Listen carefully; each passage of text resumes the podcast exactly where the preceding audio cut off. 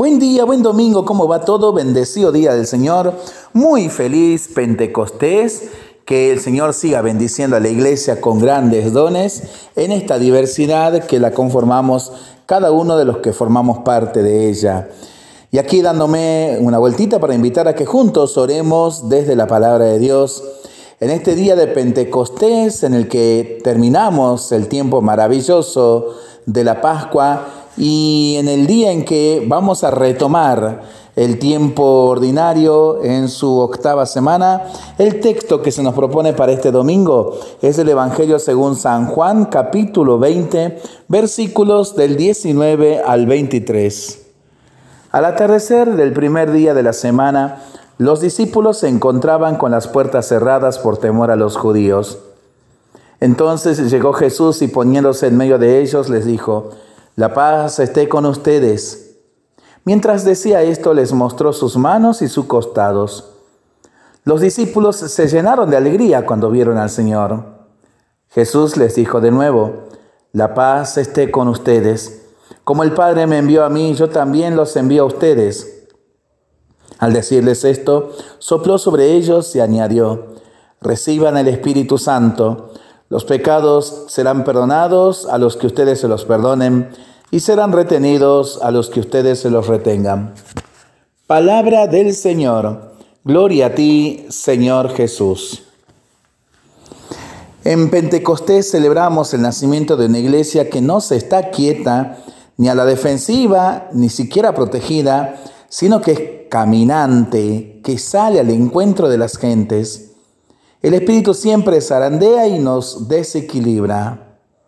Jesucristo, el hombre sobre el que había reposado el Espíritu en el día de su bautismo, había salido del Padre para cumplir una tarea y por eso mismo encarga a sus discípulos, como el Padre me envió, yo también los envío a ustedes. Su Espíritu nos quiere fuera, en medio de los hombres, con ellos. En cambio, una iglesia sentada al resguardo, preocupada para que todo esté en orden y que se comunica con el exterior por medio de documentos y comunicados, denuncias y toques de atención, es una iglesia sin Pentecostés, sin Espíritu Santo. Nos dice el Papa Francisco, esta iglesia con la que debemos sentir es la casa de todos, no una capillita en la que cabe solo un grupito de personas selectas, no podemos reducir el seno de la Iglesia Universal a un nido protector de nuestra mediocridad. Y la Iglesia es madre, la Iglesia es fecunda, debe serlo.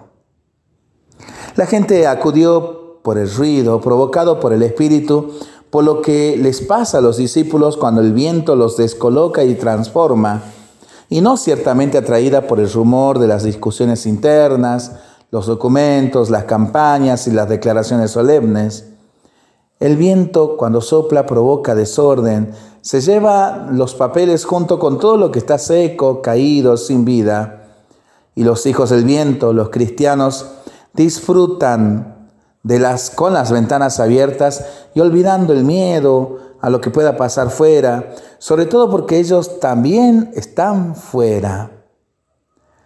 Recordamos las palabras de San Juan 23, cuando una buena mañana abrió de par en par las puertas y ventanas de la iglesia para que se ventilara. Algunos se tomaron un buen catarro, les sentó muy mal esta iniciativa y aún no se les ha pasado. Por eso sabemos que la iglesia recibió como primer regalo el fuego.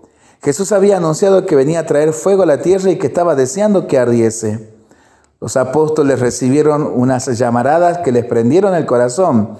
Ya sabemos que el fuego purifica, libera de escorias, quema desde las raíces el orgullo, la vanidad, los adornos.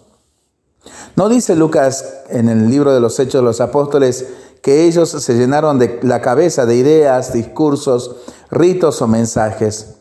Lo que les pasa es que se convierten en apasionados y como el fuego, peligrosos, incontrolables, imprevisibles, ardientes, arden en caridad. La iglesia también tendría muy bien en avivar el viento para que esos fuegos se extiendan, se multipliquen, porque tantas veces andamos extinguiendo la fuerza, el fuego de Dios. La iglesia, tan pronto como recibe el soplido del Espíritu y se deja encender por el fuego, tiene una palabra que decir y que todos pueden entender. Uno de los frutos del Espíritu es saber captar el lenguaje del otro, saber escucharle, comprenderle y desde ahí hacernos entender. Así puede decirle a cada hombre lo que necesita y debe escuchar, consciente que cada persona sea como es, sin intentar hacerle una serie, etiquetarla, pasarla por el aro, cambiarle las ideas o provocar sentimientos de culpa. El lenguaje de la iglesia, animado por el Espíritu, es el que habla al corazón del hombre, un lenguaje universal que todos entienden, porque todos entienden del amor, de la vida, de la reconciliación, de la fraternidad.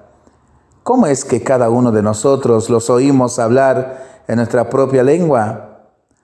Los cristianos formamos un cuerpo donde hay diversidad de funciones, pero a veces damos la impresión de que se nos ha hipertrofiado la boca y hablamos por hablar, o pretendemos saber e instruir sobre todos los temas, o hablamos con un lenguaje que para muchos es abstracto e incomprensible.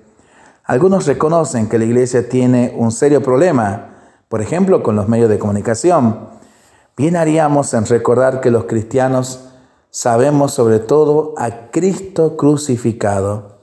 Queremos contar su palabra, lo que Él ha hecho con nosotros. De esto tenemos que hablar y luego seguir haciendo en silencio, es decir, que sigan funcionando las manos, hacer y crear, y los pies moverse en busca de los demás. Dice un viejo dicho latino, hechos, no palabras, y confirmaba Carl Jung, eres aquello que haces, no lo que dices que harás. Se habla mucho, pero se hace poco. Así que hoy es un día estupendo para revisar nuestra fe. Si vamos guiados por el viento o se nos ha pegado el complejo de ostras, si andamos quemando y encendiendo corazones o nos hemos apuntado a aquellos que se dedican a apagar estos tipos de fuego, o peor aún, estamos más quemados que las cenizas. Si tenemos palabras que hablen al corazón de los hombres, o nos hemos apuntado a calentar los oídos y las cabezas de los hombres con mucha palabrería, callándonos lo principal y olvidando los hechos, los actos. Estaría bien que repasemos y oremos con la secuencia de Pentecostés para que recordemos cuál es la acción del Espíritu en nosotros. Lo pensamos y lo rezamos en familia y entre amigos. Mientras lo hacemos, pedimos al Señor su bendición. Le seguimos pidiendo por el fin de la pandemia, de las guerras y por el buen tiempo para nuestras vidas, nuestros animalitos y nuestros campos. Y nosotros nos comprometemos a cuidarnos y por supuesto a ser verdaderos instrumentos de paz. Rezamos hoy por toda la iglesia. Que el Señor nos bendiga en el nombre del Padre, del Hijo y del Espíritu Santo. Amén. Que pasen un bendecido día en familia.